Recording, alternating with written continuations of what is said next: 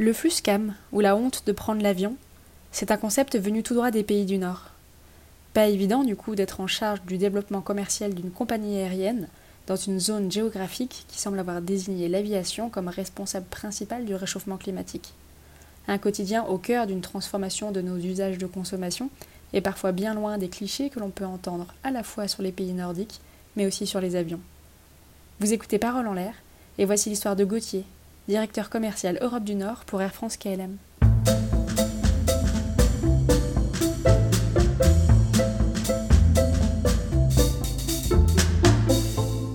Suis rentré en 2002 chez Air France, juste après la fin de mes études. Je suis rentré déjà à l'étranger en fait. J'ai commencé, euh, j'étais euh, à Londres.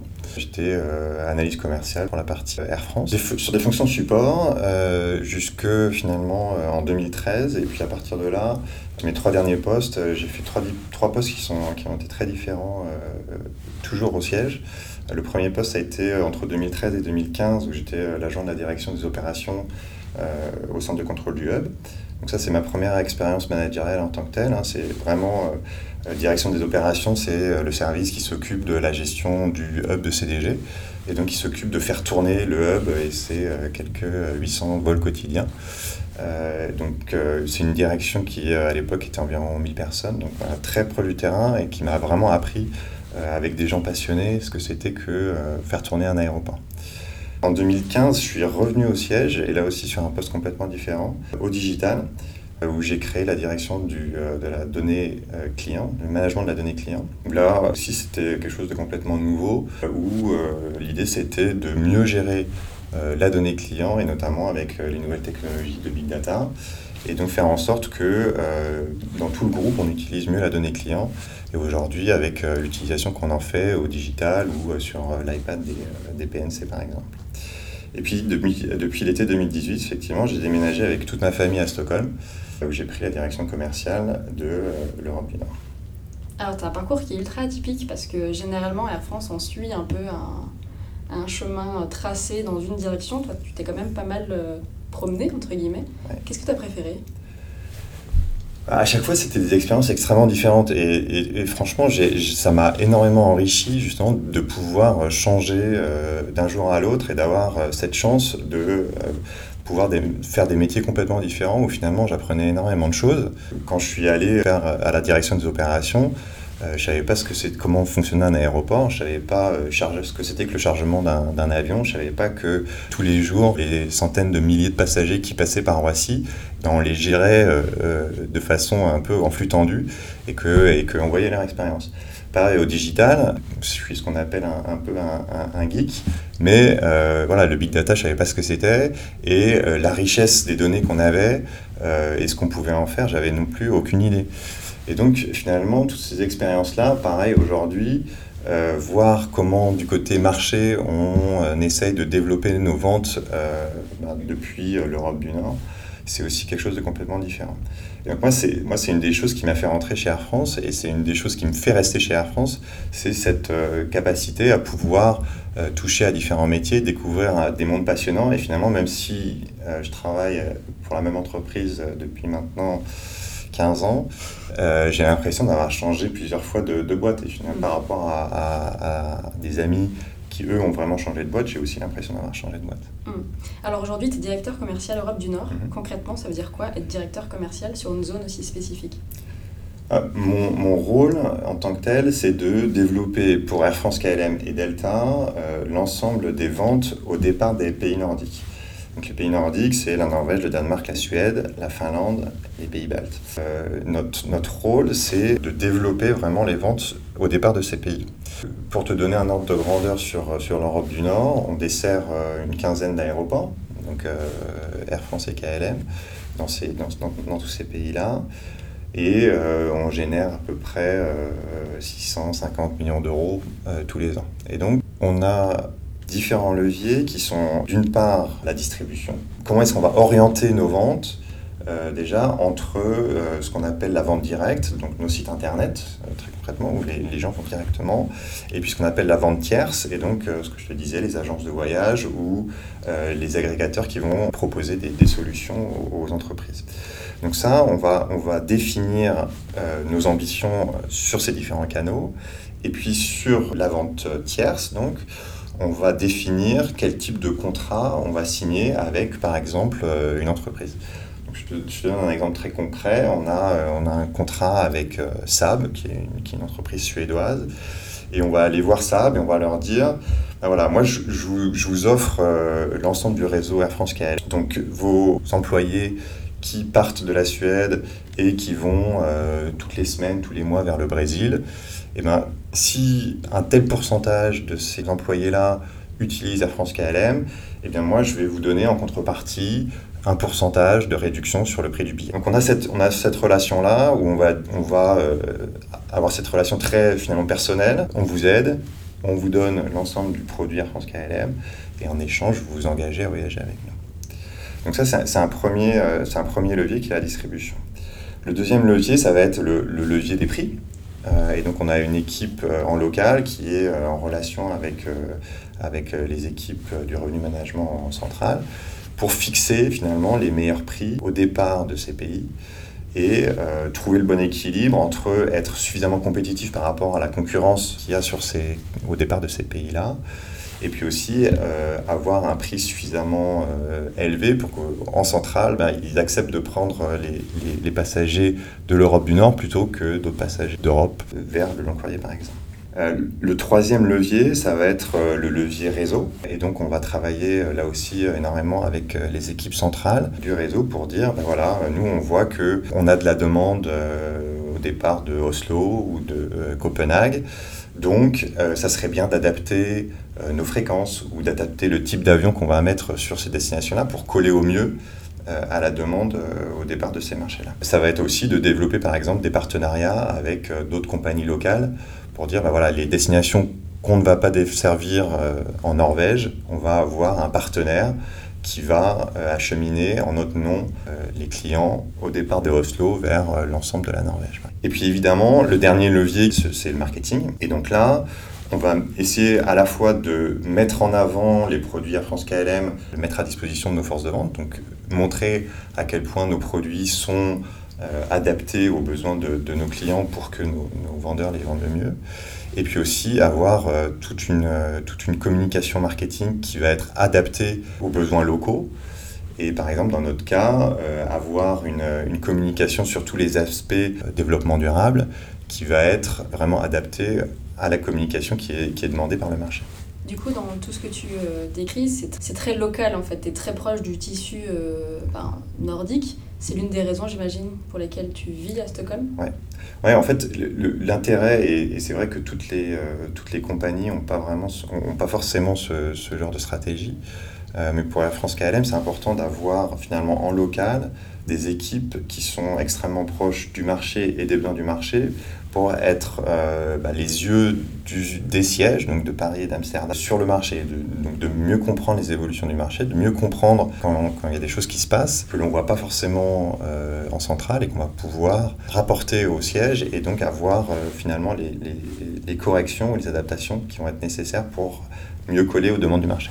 Et c'est un marché important justement, le marché de l'Europe du Nord ah oui, c'est un marché important pour, euh, pour la France KLM. Euh, en fait, on, je te disais, on génère 650 millions d'euros de chiffre d'affaires annuel à peu près.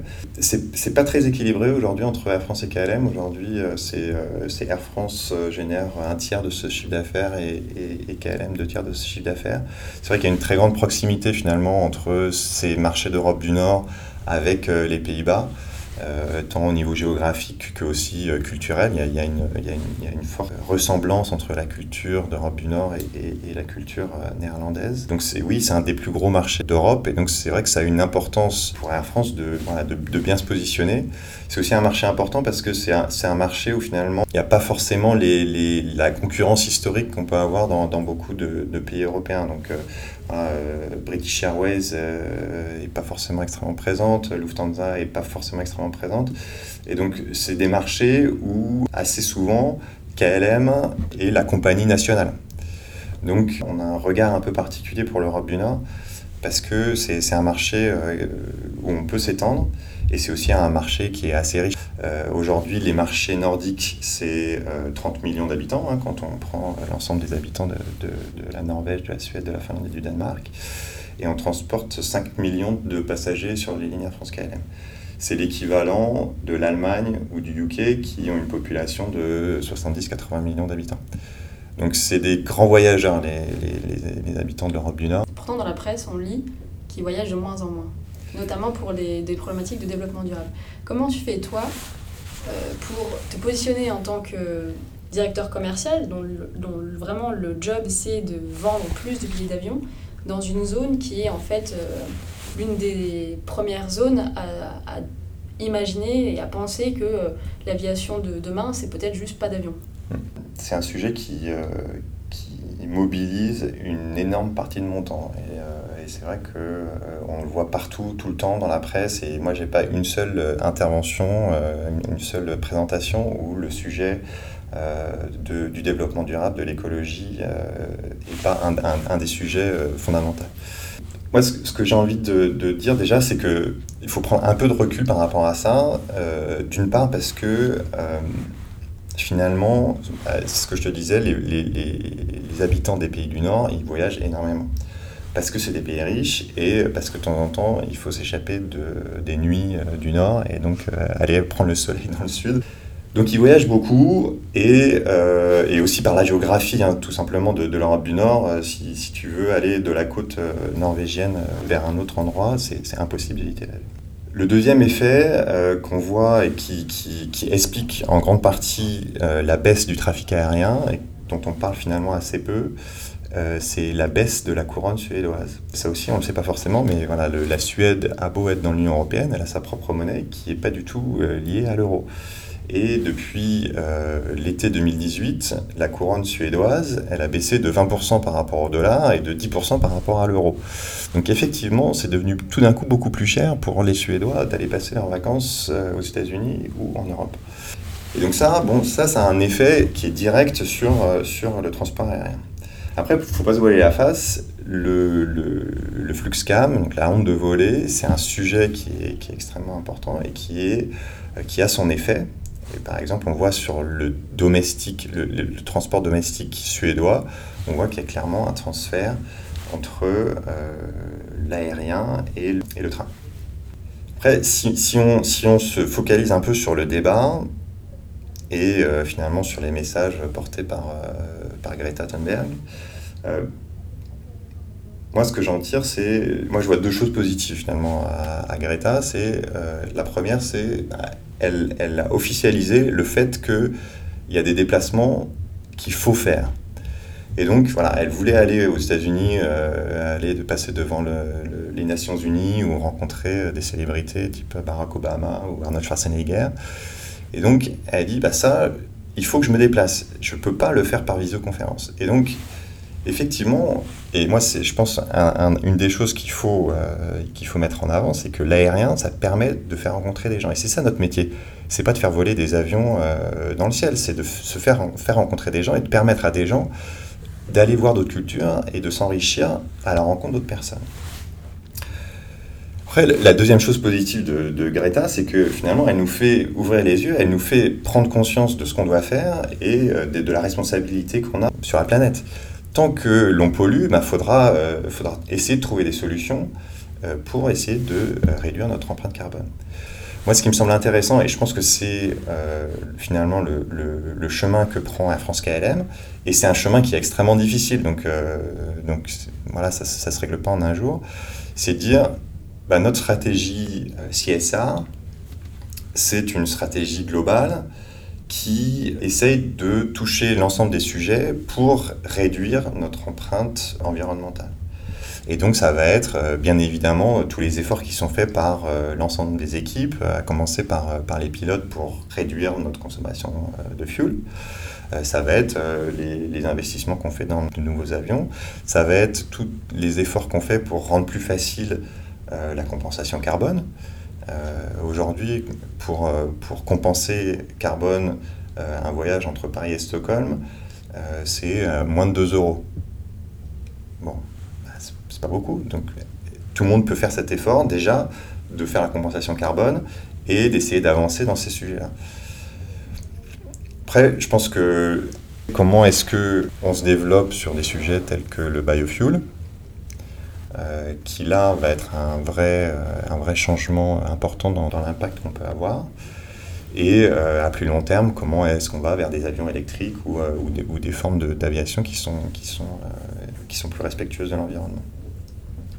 Et puis je pense que ce qui est important aussi dans l'aspect dans, CSA, c'est pas seulement l'empreinte carbone, c'est aussi bah, tous les efforts qu'on fait pour euh, bah, voilà, développer des communautés ou euh, avoir euh, une, une, responsabilité sociale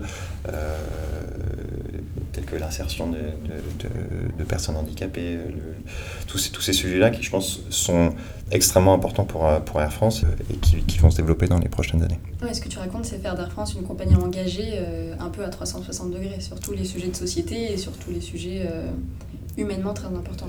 Ah, pour moi, c'est la seule façon finalement d'y arriver. Et euh, ce c'est pas en, s'achetant une conscience, euh, en faisant des, des, des, micro-actions, enfin des grosses actions, hein, parce que c'est une grosse action de dire euh, ben, on, va, on va faire la compensation CO2 de, de, de, tous nos passagers. mais ça suffit pas. Et donc effectivement, si on n'a pas ce message de dire ben voilà, nous notre métier c'est de faire se rencontrer des gens et donc de le faire dans un, dans un environnement respectueux et effectivement de, développement respectueux, euh, je pense qu'on n'y arrivera pas. Tu disais au début euh, du podcast que tu as vécu à Londres, tu as vécu en France et maintenant tu vis en Suède. Quelles sont les principales différences que tu peux observer euh, entre la France et la Suède, notamment d'un point de vue business? Ce qui est intéressant dans, dans, dans les pays d'Europe du Nord, c'est que finalement, c'est des pays où les gens attendent beaucoup des gouvernements et ont une grande confiance dans les gouvernements. Et donc, c'est des pays qui sont euh, extrêmement taxés, notamment euh, la, Suède et, euh, et, le Danemark. La Norvège, elle vient un peu sur, sur ses réserves pétrolières. Mais la Suède et le Danemark sont des pays extrêmement taxés, mais en même temps, il y a un investissement des gouvernements dans le développement des infrastructures et dans finalement le réinvestissement de, de, ce fort taux de taxes dans la vie quotidienne des, des, citoyens. Et finalement, ils ont un peu cette même attitude vis-à-vis du transport aérien. C'est-à-dire qu'ils vont taxer énormément, et donc il y a des taxes, euh, les taxes qu'on a attend sur les billets d'avion en France, ça fait bien longtemps que ça existe euh, en Suède ou en Norvège. Il y a aussi, à partir de janvier, euh, la Norvège qui impose à tous les compagnies aériennes de mettre 0,5% de biofuel dans, leur, dans, dans, dans les avions. Mais ils vont, ils vont euh, utiliser ces taxes-là pour finalement euh, bah, développer la recherche euh, sur l'électrique ou développer la recherche sur les carburants alternatifs. Et donc c'est vrai que c'est une grande différence que, que je vois entre bah, les, les, pays du Nord et finalement les pays du Sud, et notamment je pense la France. C'est, oui, on taxe beaucoup, mais finalement ce niveau de, de taxe, il est accepté parce que on voit très directement l'utilisation qui est faite de ces taxes pour améliorer la vie quotidienne.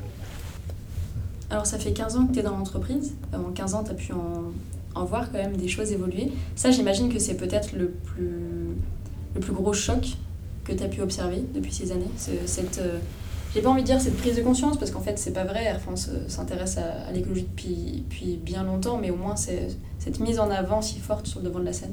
Ouais. Ouais, bah, enfin, moi je suis, je, suis, super heureux des, des initiatives qu'on prend et, du fait que, ce, que ces sujets-là euh, grandissent vraiment et qu'on soit enfin euh, fier de ce qu'on fait et qu'on ait envie d'aller plus loin. J'ai une famille très engagée sur ces sujets-là et donc voilà, j'ai un, intérêt personnel et finalement euh, bah, partir en, Suède qui, est à la pointe sur ces sujets-là, ça, a renforcé mes, euh, mes convictions sur le sujet. Et donc oui, voir euh, que l'entreprise bouge et que l'entreprise bouge vite et qu'elle prend ses responsabilités et qu'elle se dit, ben voilà, c'est un, vrai différenciateur euh, et on va s'engager sur ce sujet-là, ouais, c'est quelque chose qui, qui, me plaît beaucoup. Ouais. Mmh. Et t'espères quoi pour la compagnie dans les prochaines années? Je pense que on, on, a vu un fort développement ces dernières années euh, qui était un, développement euh, qui était avant tout devenir les, devenir les plus gros. Euh, et on a vu les locaux se développer avec, avec le message de bah, c'est sympa, on peut, on peut aller n'importe où en Europe pour le prix d'un steak frites. Je me souviens, c'était, une pub qu'on voyait. Moi, j'avais, un bureau qui donnait sur les pistes de Roissy. Et la première fois, on avait vu des, des avions EasyJet arriver. Euh, il y avait sur leur carlingue marqué ça, euh, steak frites ou Paris-Rome. On, a pendant des années axé la communication sur le, prix de l'avion, c'est pas cher, et puis vous pouvez aller euh, tous les week-ends partout en Europe ou partout dans le monde pour trois fois rien. Et donc je pense qu'on va peut-être voyager un petit peu moins, mais de voyager de façon un peu plus consciente, de voyager peut-être avec des compagnies bah, qui ont cette philosophie-là. Euh, et, arrêter de, euh, bah, subventionner des, compagnies qui font juste tourner des avions. Donc ça, je pense que c'est, je pense que c'est hyper intéressant et c'est, une, c'est un changement dans la société. Euh, donc moi, j'ai, beaucoup d'espoir parce que je pense que voilà, on, on, est, on est prêt pour ça. Ça fait très longtemps qu'on travaille sur ces sujets-là. Et donc on a un positionnement qui, doit nous permettre d'émerger dans cette nouvelle façon de consommer, qui est une façon de consommer plus responsable, je pense avant de, je pense avant d'acheter et euh, je me rue pas vers un produit parce que juste il est pas cher. Hmm, c'est un changement de paradigme global sur, euh, sur euh, en fait l'ensemble de la consommation. Ce que tu racontes, c'est pas juste acheter un billet d'avion. Bien sûr, je suis, je suis assez confiant et je, je pense pas que je pense pas que ce soit un risque pour nous et je, je, je milite vraiment pour que on en fasse un élément de force et que on regarde pas ça avec avec crainte ou, ou désespoir je pense que voilà, la façon de consommer des gens est en train de fondamentalement changer. Et tes clients, ils sont sensibles à ça quand tu leur expliques justement euh, Ouais, en fait, ils sont, ils, sont, extrêmement sensibles à ça et, ils découvrent pour la plupart ce qu'on fait. Et une des choses qui, moi, me, surprend euh, à chaque fois que je rencontre des clients ou, euh, ou des entreprises, c'est qu'ils découvrent à quel point c'est finalement ancré dans nos gènes et à quel point on fait des choses. Et donc finalement, euh, on leur donne des armes pour répondre à justement ce, cette honte de voler. Parce que voilà, il n'y a, a, pas à avoir honte de voler.